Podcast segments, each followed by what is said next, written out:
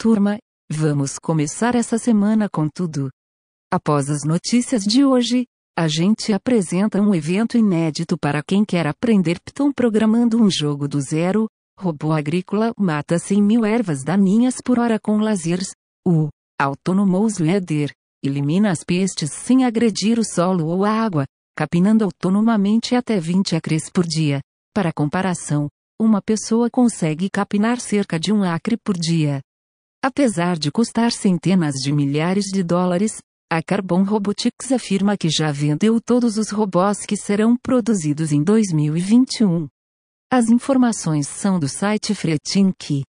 Filme produzido pela Oculus, sistema de realidade virtual do Facebook, ganha Oscar, o documentário Colette é o primeiro curta-metragem na indústria de videogames a receber o prêmio da Academia. Apresentada pela primeira vez no jogo, Medal of Honor, Above and Beyond, Colette conta a história de uma mulher que luta contra os nazistas como membro da resistência francesa. As informações são do blog da Oculus.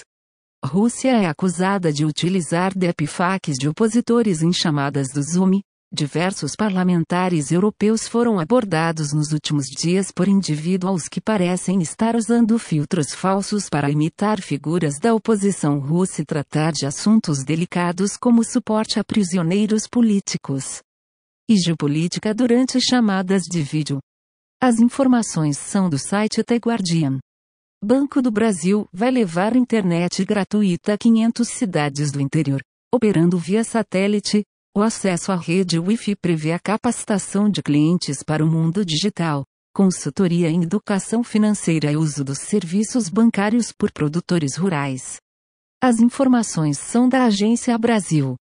Internet cai no Canadá após castores roerem cabo de fibra óptica. Os animais também usaram parte destes materiais, que são enterrados profundamente na terra, para construírem suas tocas. A internet em Tumblr Ridge, British Columbia, já voltou e a operadora Telus afirmou que a situação é muito bizarra, mas unicamente canadense. As informações são da CBC Canadá.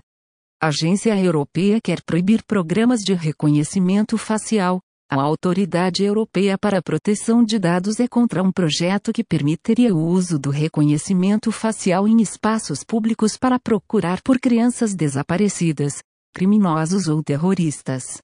Segundo o órgão, esses sistemas são uma intrusão profunda e não democrática na vida privada das pessoas. As informações são do Estadão.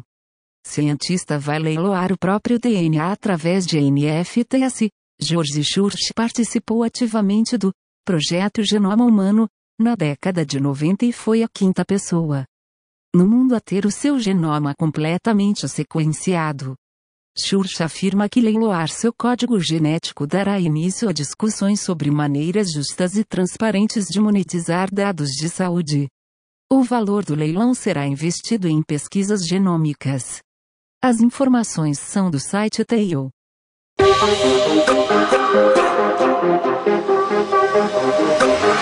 Huh.